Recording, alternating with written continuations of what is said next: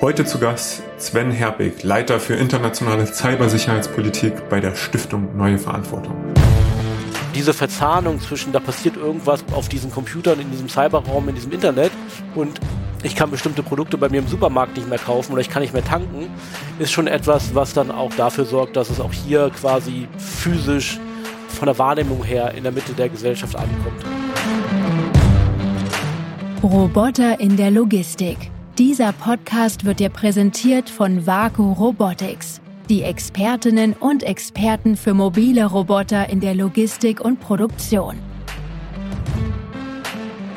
Willkommen bei Roboter in der Logistik, das Vaku Update. Ich bin euer Host Viktor Spittgerber von Vaku Robotics.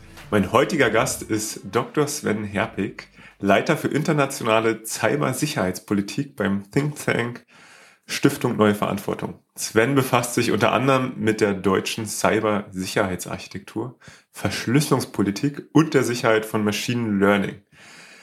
Ich freue mich, mit dir über die Cybersicherheit in der Robotik, Robotik zu sprechen. Hi Sven, schön, dass du da bist. Moin, moin, grüß dich. Sven, du bist ja bereits mehrere Jahre bei den deutschen Bundesbehörden im Bereich IT-Sicherheit tätig, warst auf Einladung vom Bundestag in diversen Ausschüssen als Sachverständiger aktiv Hast sogar eine ähm, Keynote als Speaker bei der G7 zum Thema staatliches Hacken äh, gehalten. Genau, und es gibt zahlreiche Publikationen von dir auf dem Markt. Woher kommt eigentlich das Interesse für das Thema Cybersicherheit? Ach, das ist eine gute Frage. Ich glaube, äh, ich habe schon relativ früh angefangen, irgendwie so mit zwölf Jahren oder so, an Computern rumzufrickeln und im Studium bin ich auf das Thema Sicherheit oder ich war in England, habe ich studiert, auf das Thema Strategic Studies gekommen und äh, du musst ja irgendwie so auch eine Nische finden und dann habe ich gedacht, okay, ich bringe die beiden Sachen mal zusammen und äh, damals, das war so mit der Anfang der 20er, gab es halt in dem Bereich noch relativ wenig, was Sicherheitsstudien, Strategic Studies und, und IT zusammengebracht hat. Und das fand ich dann ganz spannend. Dann habe ich mir ein paar Sachen angeguckt, die so gelaufen sind in der Welt und äh, fand das eigentlich so ein ganz interessantes Thema, um zu analysieren und was das eben auch für den Staat dann bedeutet. Ja, finde ich wahnsinnig spannend. Das Thema ist ja auch mit den äh, verschiedenen Angriffen, die es zum Beispiel hier auf Colonial Pipelines ne, ähm, gab, äh, sehr in den Fokus gerückt, auch was es bedeutet, wenn kritische Infrastruktur angegriffen wird. Der Begriff der Cybersecurity auf der anderen Seite und gerade im deutschen äh, Cybersicherheit ist aber noch relativ jung. Ne? Ähm, siehst du auch eine Zunahme der Bedeutung oder in welchen Bereichen siehst du eigentlich äh, die Zunahme der Bedeutung? Ja, ich glaube schon. Wir haben äh, letztens mal wieder so eine Analyse, also Analyse gemacht. Wir haben, wir haben, äh, es gibt so einen Service beim Bundestag, wo man sich äh, zeigen lassen kann, welche Schlagworte über die Jahre wie oft in den Sitzungen und so weiter vorgekommen sind. Und da kann man schon sehen, dass IT und Cybersicherheit in den äh, letzten 20 Jahren durchaus zugenommen hat, was ja bedeutet, dass sich die Politik damit beschäftigt. Und wenn sich die Politik damit beschäftigt, dann ist es ja auch schon quasi äh, in der Mitte der Gesellschaft angekommen. Von daher muss ich, glaube ich, schon, dass es an, an Bedeutung zugenommen hat gerade auch, und du hast es ja gerade angesprochen, wegen den Auswirkungen. Also den Auswirkungen nicht nur, da sind irgendwelche Daten kopiert worden, sondern wie bei Colonial Pipeline zum Beispiel, dass da wirklich in der physischen Welt Schäden und Auswirkungen entstehen, dass ähm, der Sprit nicht mehr geliefert werden kann, dass ich irgendwelche Dienstleistungen nicht mehr in Anspruch nehmen kann, dass es vielleicht zu Lieferengpässen bei bestimmten Essensprodukten kommt. Das sind ja wirklich konkrete Auswirkungen, äh, die dann die Bürgerinnen und Bürger spüren. Und diese Verzahnung zwischen, da passiert irgendwas auf diesen Computern, in diesem Cyberraum, in diesem Internet und ich kann bestimmte Produkte bei mir im Supermarkt nicht mehr kaufen oder ich kann nicht mehr tanken, ist schon etwas, was dann auch dafür sorgt, dass es auch hier quasi physisch von der Wahrnehmung her in der Mitte der Gesellschaft ankommt. Ja, du hast schon wunderbar den Bogen gespannt zwischen äh, Colonial Pipelines und wenn ähm, sozusagen äh, vielleicht auch was in der, in der Cybersicherheit, in, vielleicht in der Logistik-Lieferkette äh, passiert, dass es da einen gewissen Zusammenhang gibt. Ich würde ganz kurz äh, nochmal die Gelegenheit geben, dass du vielleicht auch mal umreißt, was da eigentlich passiert ist bei Colonial Pipelines. Ich denke, das nicht ähm, jedem so bewusst. Nur ein paar, paar grobe Fakten, ähm, was sozusagen wie, wie auch so ein typischer Angriff zum Beispiel dort in dem Fall denn abläuft und an dem Beispiel. Ja, also im Endeffekt ist es, äh, spricht so einen ganz spannenden Punkt an. Also abgesehen von Colonial Pipeline ist es so, dass ich mir sehr gerne angucke, warum sind die äh, Kriminellen oder die Nachrichtendienste, ähm, in diesem Fall waren es ja Kriminelle, wie sind die eigentlich in diese IT-Infrastrukturen reingekommen?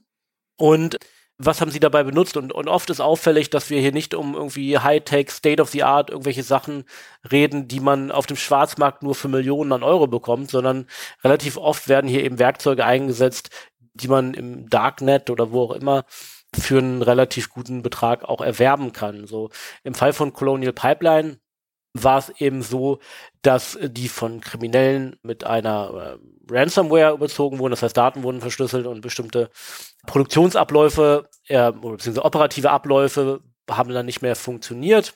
Colonial Pipeline selber als Pipeline-Betreiber ist natürlich äh, ein Teil der, der Logistikkette für die Benzinversorgung in den USA. Und die eigentliche, also die, die man sagt ja dann, es gibt ja die IT, Informationstechnologie, also wo du E-Mails schreibst und alles, ne? Und dann gibt's die OT, die operative Technologie, da wo das Ganze dann unter anderem in die physische Welt übergeht, also wo dann quasi der, der Benzin durch die Pipelines fließt. Dieser OT-Bereich, der war eigentlich gar nicht betroffen, sondern das, das Problem war, dass aufgrund der, der Betroffenheit der IT die ganzen operativen Prozesse wie Rechnungsstellungen und so weiter nicht mehr funktioniert haben. Und deswegen die äh, Colonial Pipeline große Probleme hat, die Benzinversorgung sicherzustellen, weil sie gleichzeitig natürlich sicherstellen wollten, dass sie dafür bezahlt werden. Und es deswegen dann im, im Verlauf dadurch zu Lieferengpässen kam. Es ist ein spannender Fall in der Tat, weil es eben krasse Auswirkungen hatte und weil nicht wie vermutet jetzt zum Beispiel irgendwie Nachrichtendienste dahinter standen, sondern es einfach Kriminelle waren, die Geld machen wollten. Denen ist im Endeffekt halt auch fast egal, wen sie dabei treffen, sondern sie wollen halt so schnell wie möglich Erfolg haben und Erfolg heißt, das, was sie tun, in Geld ummünzen. Und vielleicht noch als letzten Satz dazu. Natürlich ist es so, dass gerade die Gruppen, die schon ein bisschen länger operieren, wissen, wo so rote Linien sind, weil was du ja nicht möchtest, ist, dass dir auf einmal äh, das FBI irgendwie äh, auf den Fersen ist. Das heißt, normalerweise versuchst du so Sachen wie Colonial Pipeline zu vermeiden, weil das natürlich großes staatliches Interesse hervorruft und du dann natürlich auch die Sicherheitsbehörden hinter dir hast, während hingegen, wenn du ähm, kleine und mittelständische Unternehmen in Deutschland vielleicht erpressen möchtest, ähm, du es da leichter hast, diesen wirklich staatlichen Verfolgungsinteressen in dieser Massivität auch zu entkommen. Aber wie gesagt, Benzinversorgung in den USA, da bist du definitiv dann äh, auf dem auf dem Radar des FBI. Da hat man die Aufmerksamkeit auf jeden Fall auf seiner Seite ne, als Angreifer. Genau, also ich äh, nochmal, jetzt sind wir direkt ins Thema reingestartet, ähm, auch vielleicht um mal nochmal die Zuhörer abzuholen. Ähm, wir haben ja eben das Thema Robotik, wollen das von unterschiedlichen Seiten beleuchten. Ja. Wir haben äh, schon das Thema Arbeitssicherheit, Planung und so weiter gehabt. Und jetzt eben nochmal alternativ dazu nicht Arbeitssicherheit, sondern Cybersicherheit als weiteren Aspekt, ähm, auch ähm, wenn man solche Projekte in der Robotik plant, äh, mit zu berücksichtigen. Und, und, und deswegen bist du auch da, dass wir mal ein paar Themen abklopfen, wo überhaupt, ähm, woran man denken muss, wie solche Angriffe ablaufen und ähm, wie man vielleicht auch eine Architektur so aufstellt, dass man die halt sicher betreiben kann. Weiterhin hast du ja schon gerade eben einen, einen ähm, Unterschied genannt von der Art der Angreifer. Es gibt staatliche und private Akteure. Was ist da dominanter? Gibt es da irgendeinen Trend zu erkennen? Ich glaube, dazu muss man vielleicht noch sagen, dass das Ganze auch irgendwo eine Grauzone ist. Du hast auf der einen Seite hast du natürlich äh, 100% staatliche Akteure, die im Cyberraum Operationen durchführen, wie zum Beispiel den GRU, den russischen Militärgeheimdienst. Auf der anderen Seite hast du äh, kriminelle Gruppierungen, die das wirklich äh, staatlich unabhängig einfach ein bisschen Geld machen wollen. Aber von da geht es relativ schnell in den Bereich, irgendeine staatliche Verantwortung gibt es für diese Gruppen. Wenn sie zum Beispiel sich mit Nachrichtendiensten austauschen, wir haben zum Beispiel gesehen, dass es äh, kriminelle Gruppen gibt, die Systeme verschlüsseln, um Geld zu erpressen, aber vorher äh, Dokumente nach bestimmten Suchbegriffen, wie zum Beispiel NATO, suchen und kopieren. Und dann machen sie aber gegenüber dieser Firma oder diesem, dieser Behörde nichts mehr damit. Das heißt, du kannst davon ausgehen, dass du weißt, wo diese Dokumente dann landen werden. Oder dass äh, bestimmte Staaten von diesen organisierten Kriminalitätsgruppen in ihrem Land wissen und trotzdem keine Strafverfahren einleiten oder die Strafverfolgung nicht effektiv führen, sie zum Beispiel Russland. Äh, das heißt, diese Gruppen haben dann eine so, haben so ein Safe Haven, woraus sie physisch operieren können Gleichzeitig hat der Staat natürlich dann eine gewisse Verantwortung dafür, was diese Gruppen machen, weil im Endeffekt sollen die Staaten natürlich dafür sorgen, dass von ihrem Territorium aus keine kriminellen Cyberaktivitäten oder ähm, andere Cyber, äh, maliziöse Cyberaktivitäten, wie es heißt, im internationalen Sprech ausgehen.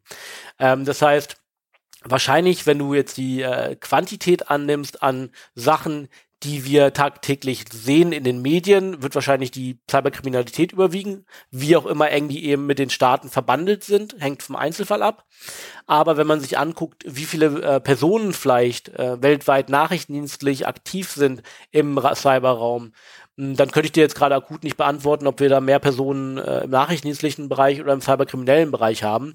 Aber was im OK-Bereich, also im Bereich der organisierten Kriminalität vielleicht noch ganz interessant ist zu wissen, neben diesem staatlichen Bezug oder dem Link zum Staaten, das sind auch Nordkorea und China, nicht nur Russland, ist natürlich, dass das eine sehr arbeitsteilig organisierende Dynamik hat. Das heißt, da werden die einen stellen Zugänge bereit, wo sie schon bereits Unternehmen infiltriert haben, die anderen stellen Schadsoftware bereit, die man dann nutzen kann und dann gibt man 10%, 20%, was auch immer von dem, was man dann erpresst von den Firmen ab an den Hersteller der Schadsoftware, sogenannte Affiliate-Programme zum Beispiel. Also es ist sehr arbeitsteilig organisiert, sehr professionalisiert in den letzten Jahren, weil, und das muss man glaube ich auch noch dazu sagen, die Cyberkriminalität nach bestimmten Statistiken und Auswertungen vor einigen Jahren schon den globalen Umsatz vom internationalen Drogenhandel überholt hat.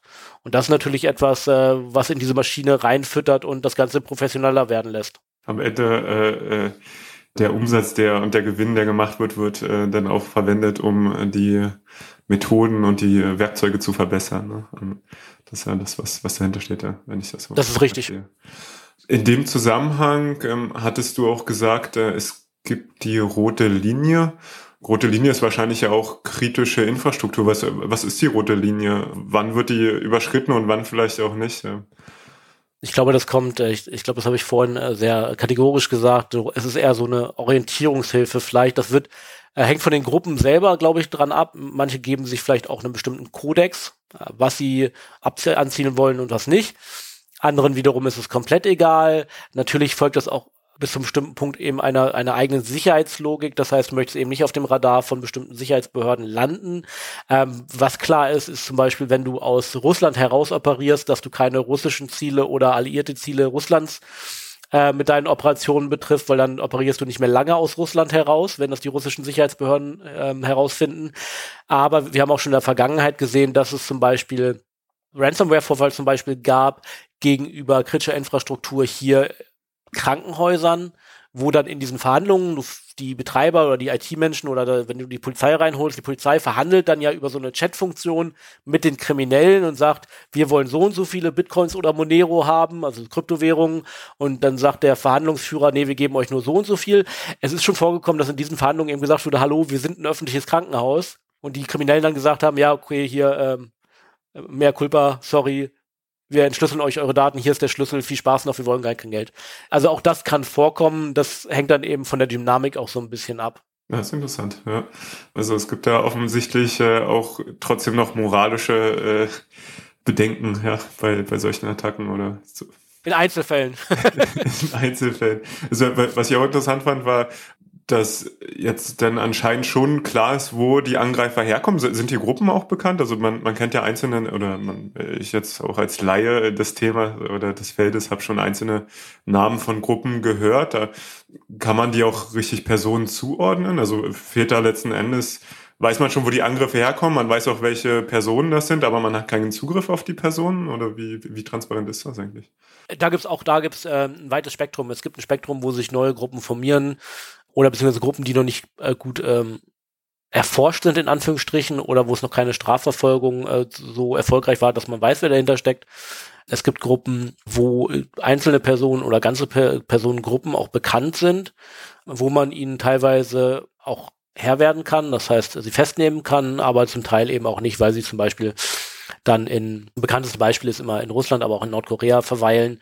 Und solange sie das Land nicht verlassen oder in ein Land, wo Europol oder Interpol dann äh, es Möglichkeiten darüber gibt, äh, den Zugriff auf diese Personen zu haben, äh, passiert ihnen auch nichts. Also äh, gerade die USA haben in den letzten vier, fünf Jahren, glaube ich, verstärkt mit sogenannten Indictments, also mit, mit Strafverfahren gegen Einzelpersonen im Rahmen von solchen Operationen gearbeitet und dann eben internationale Strafanträge auch gestellt. Und dann sieht es natürlich so aus, dass die Personen halt klar weiter operieren können, solange sie die, ihr Land nicht verlassen, in dem sie sind. Äh, oder beziehungsweise nur in bestimmte Länder reisen, also jetzt von Russland zum Beispiel nach Weißrussland von mir aus, wo sie wissen, dass sie nicht gecached werden. Und dann kann man jetzt zweigleisig argumentieren. Man kann sagen, ja, dann hat das ja alles keinen Wert. Oder man kann sagen, hey, wenn du die letzten nächsten 50 Jahre nur noch in äh, dich in Nordkorea, in Weißrussland und in Russland aufhalten kannst, dann ist das vielleicht auch so ein bisschen Lebensqualität, die dir dann fehlt und dann äh, schreckt das vielleicht doch den oder die eine andere ab. Ich glaube, da kann man beidseitig argumentieren. Aber es gab auch schon Festnahmen, aber im Großteil findet im Verborgenen statt. Bei einigen kennt man die Personen und Drahtzieherinnen dahinter und bei einigen ist es auch dann gelungen, die irgendwo, zum, ich glaube in Thailand zum Beispiel war ein bekannter Fall, die dann eben auch festnehmen zu lassen. Sehr spannend. Könnte ich, hätte ich noch 100 äh, nächste Fragen zu dem Thema. Aber um jetzt vielleicht auch äh, bei dem Thema Robotik in der Logistik zu bleiben, war ja einer der Gründe, warum ich dich jetzt auch äh, kontaktiert habe und ähm, warum ich äh, mich freue, dass wir einfach darüber sprechen können, über das Thema. Auch die Vorstellung, das Szenario, es gibt immer mehr Robotik, Robotik in der Logistik, auch Robotik und der Logistik für Versorgung von äh, Retail, einfach von, von Supermärkten. Ne? Das, was du auch schon gesagt hast. Und es kommt zu einem Zwischenfall, wie auch immer, ne? Ähm, das, das können wir dann auch nochmal auseinandernehmen, so, so die unterschiedlichen Szenarien letzten Endes. Und alles steht. Ne? Ähm, irgendwo Supermärkte werden nicht mehr äh, versorgt oder eine bestimmte Kette, ne? weil kritische Lager die mit Robotik ausgestattet sind, nicht mehr funktionieren, ja, weil die, weil die Robotik halt stehen bleibt. Ähm, das ist so ein, ein Szenario, ähm, was, was ich so im, im Hinterkopf habe, ne, auf, auf dem, was, was wir vielleicht einfach mal so abtasten kann, wie man eigentlich sowas verhindern kann und was, ähm, was, was vielleicht oder was man für Maßnahmen machen kann. Vielleicht kann man es nicht immer ganz verhindern. Eine hundertprozentige Sicherheit, habe ich gelernt, gibt's nicht oder ist schwierig zu erreichen.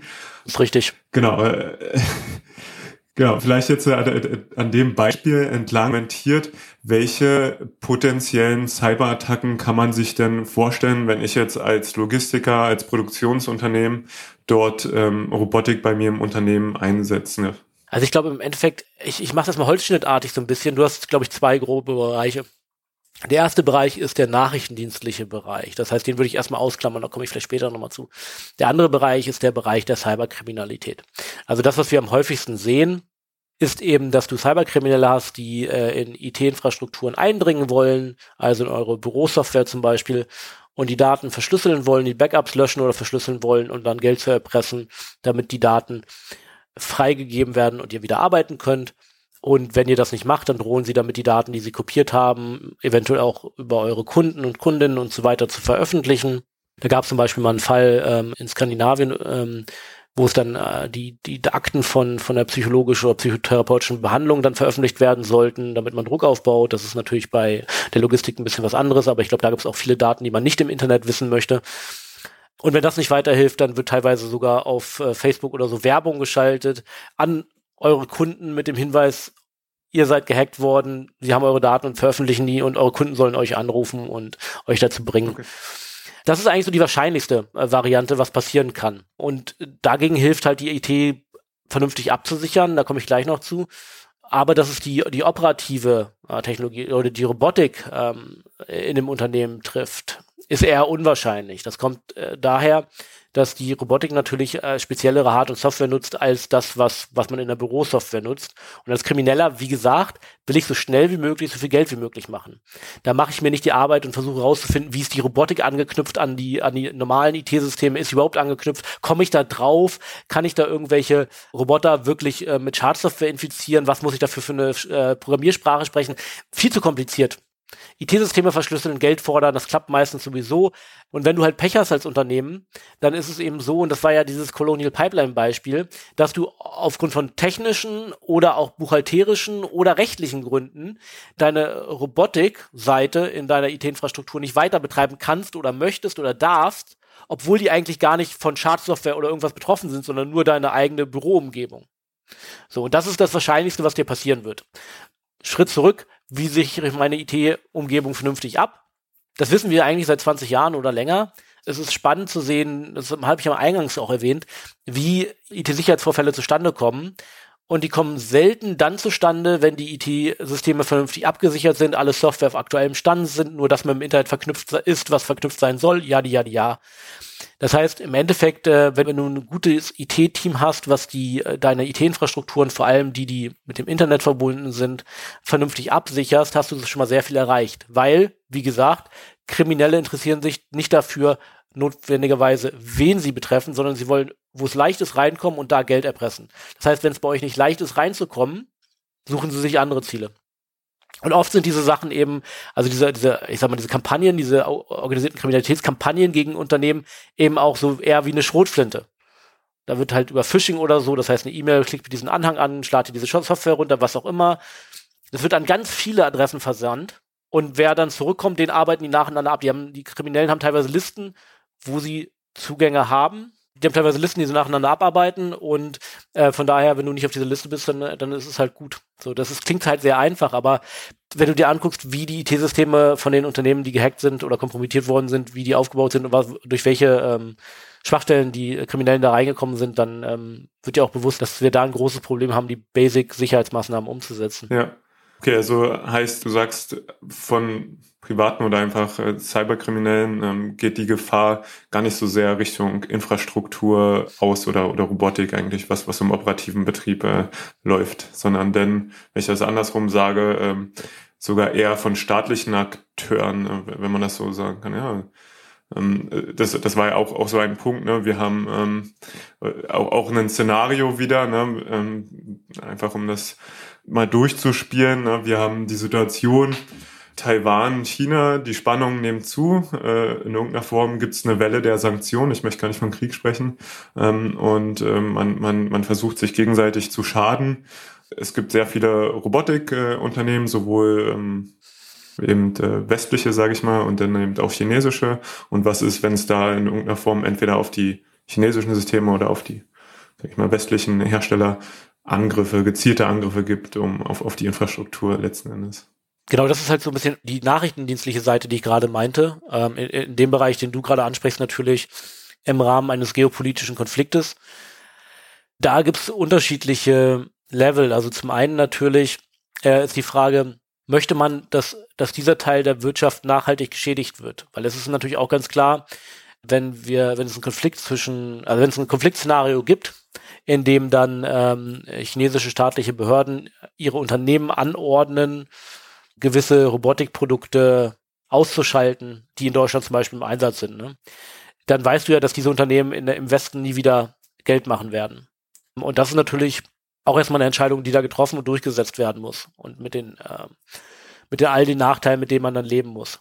Das zu verhindern, genauso wie nachrichtendienstliche Operationen, die gezielt auf, auf irgendwo bestimmten Robotikeinsatz abzielen, zu verhindern, ist die andere Seite der Medaille. Das heißt, wenn ich, wenn ich die, wenn ich die Robotik im Einsatz habe, muss ich natürlich gucken, wie kommunizieren die mit dem Hersteller. Kann der Hersteller, ohne dass meine eigene IT es merkt, Updates einspielen oder Kommandos an diese eingesetzte Robotik absetzen?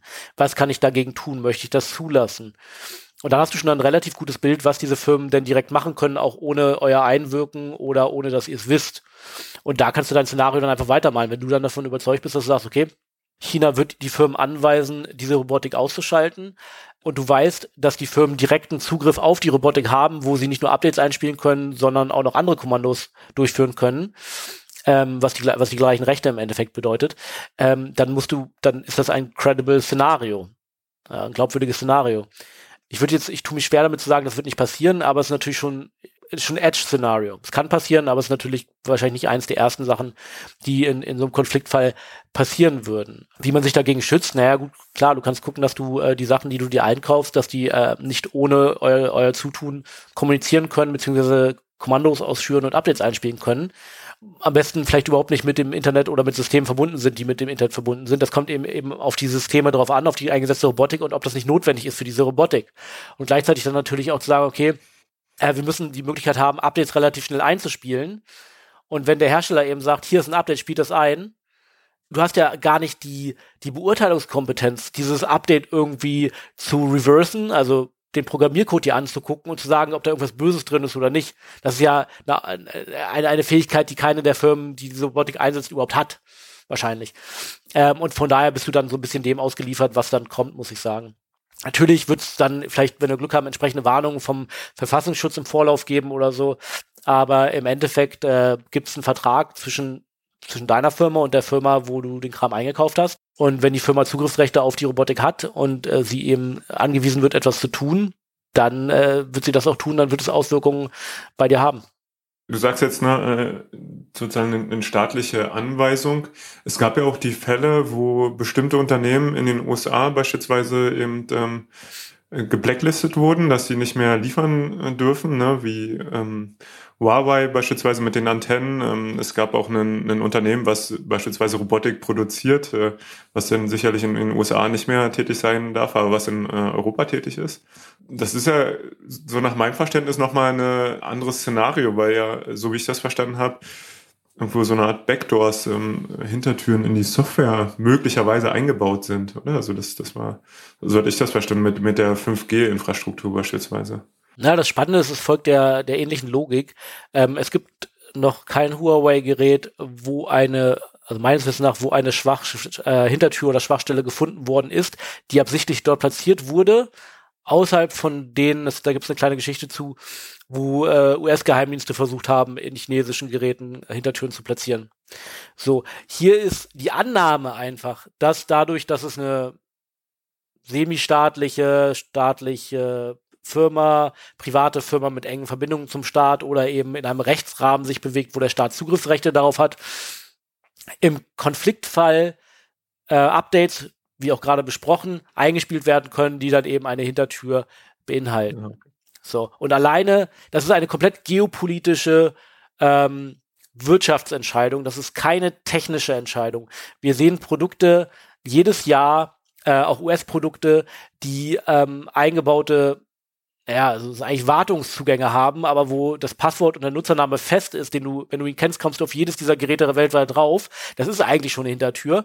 Und wir sagen nicht jedes Mal, oh mein Gott, die Amis haben da eine Hintertür eingebaut, sondern es ist einfach, ja, es ist eine Schwachstelle oder ja, es war schlecht programmiert oder was auch immer. Das haben wir, soweit mir bekannt ist, von den Huawei-Produkten noch nicht gesehen sondern es ist hier eine geopolitische Entscheidung, dass äh, wir geopolitische Rivalität haben zwischen äh, Großteil des Westens, äh, der Volksrepublik China, äh, Russlands natürlich, äh, Nordkorea, Iran und so weiter. Und dass auf dieser Basis Entscheidungen getroffen werden. Auch auf dieser Basis oder einer ähnlichen Basis hat ja das, die deutsche äh, Cybersicherheitsbehörde des Bundes, das Bundesamt für Sicherheit und Informationstechnik, vor ein paar Wochen eine Warnung gegen die Produkte der russischen IT-Sicherheitsfirma Kaspersky ausgesprochen.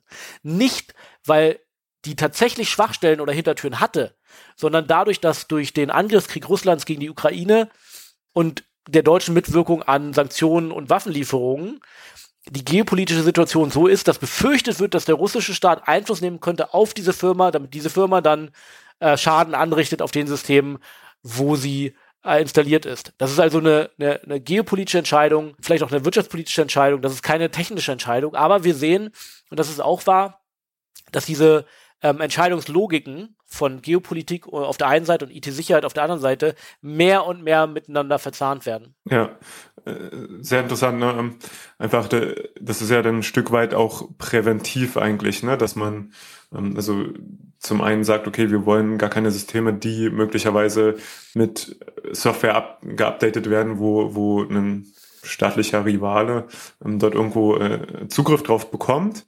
Genau, das andere, was jetzt äh, ein Szenario, was ich nochmal mit dir besprechen wollte, ist, okay, wir, wir haben jetzt quasi Unternehmen, äh, die aus dem Staat kommen, mit, mit der die Rivalität besteht. Ja?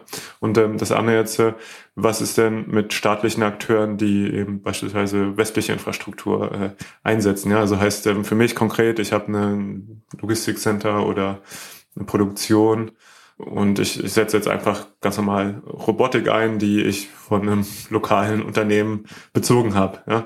Wie, wie sind da die Angriffsvektoren? Gibt es da eine, eine Gefahr daraus? Ja, du hast also im generell bildet sich immer das, das gleiche Bild ab. Also du ähm, sprechen ja oft auf dem politischen Ebene sprechen wir von digitaler Souveränität, das große Buzzword. Was es eigentlich heißt, ist, äh, kann ich die, habe ich die Fähigkeiten zu beurteilen, was ich da eigentlich einsetze und würde ich wissen, wenn da irgendwas schief läuft.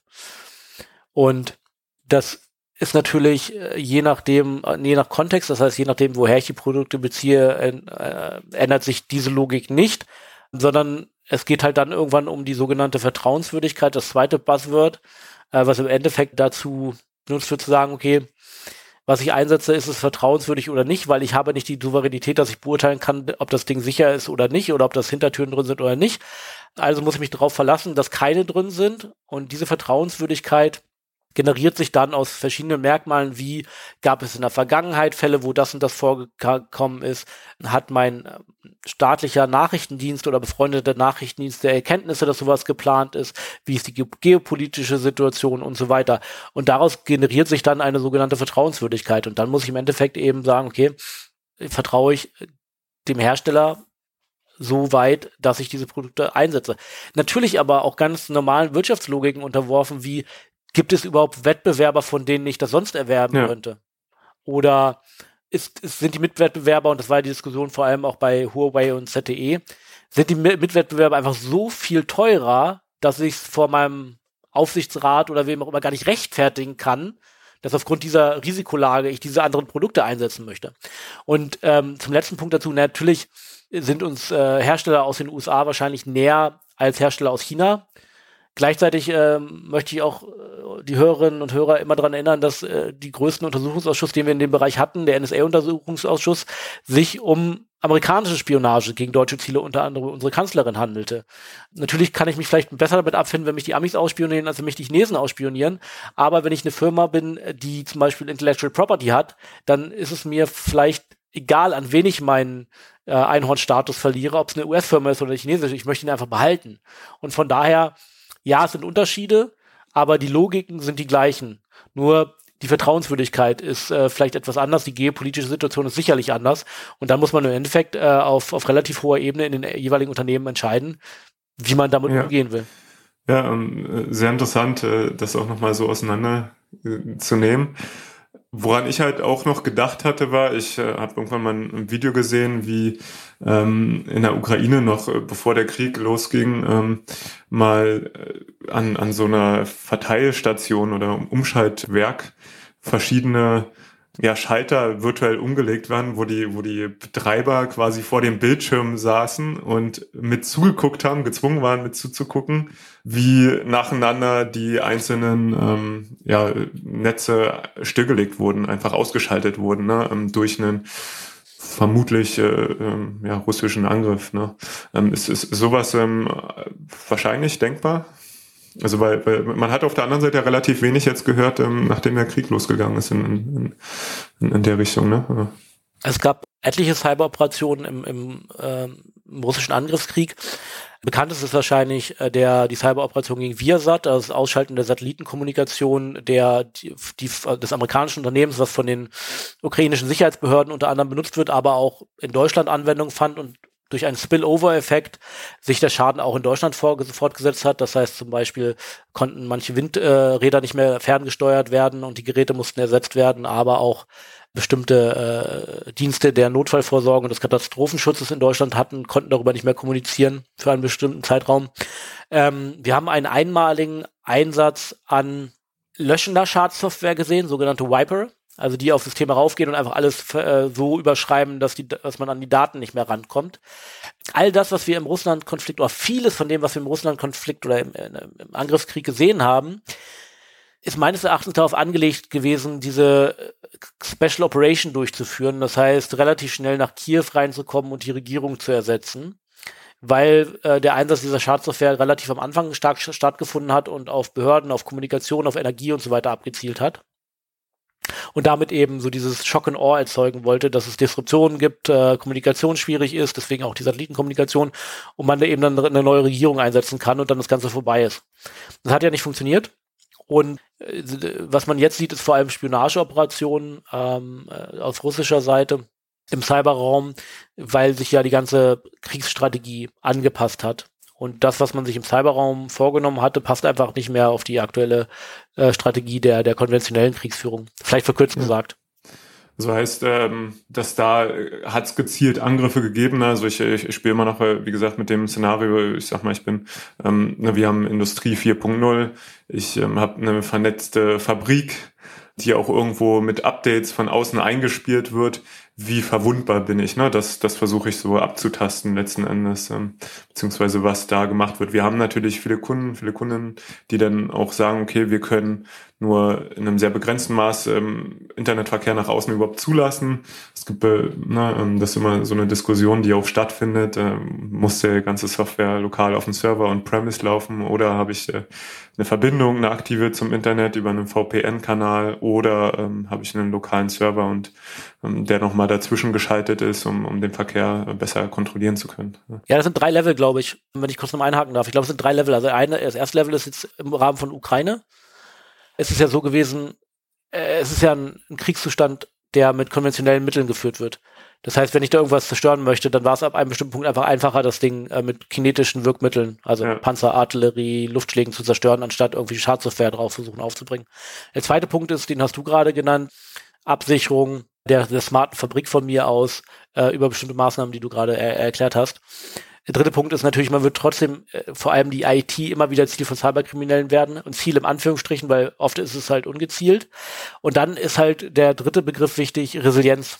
Das heißt, ich muss zum einen sicherstellen, dass ich so schnell wie möglich das Ding wieder ins Laufen bekomme.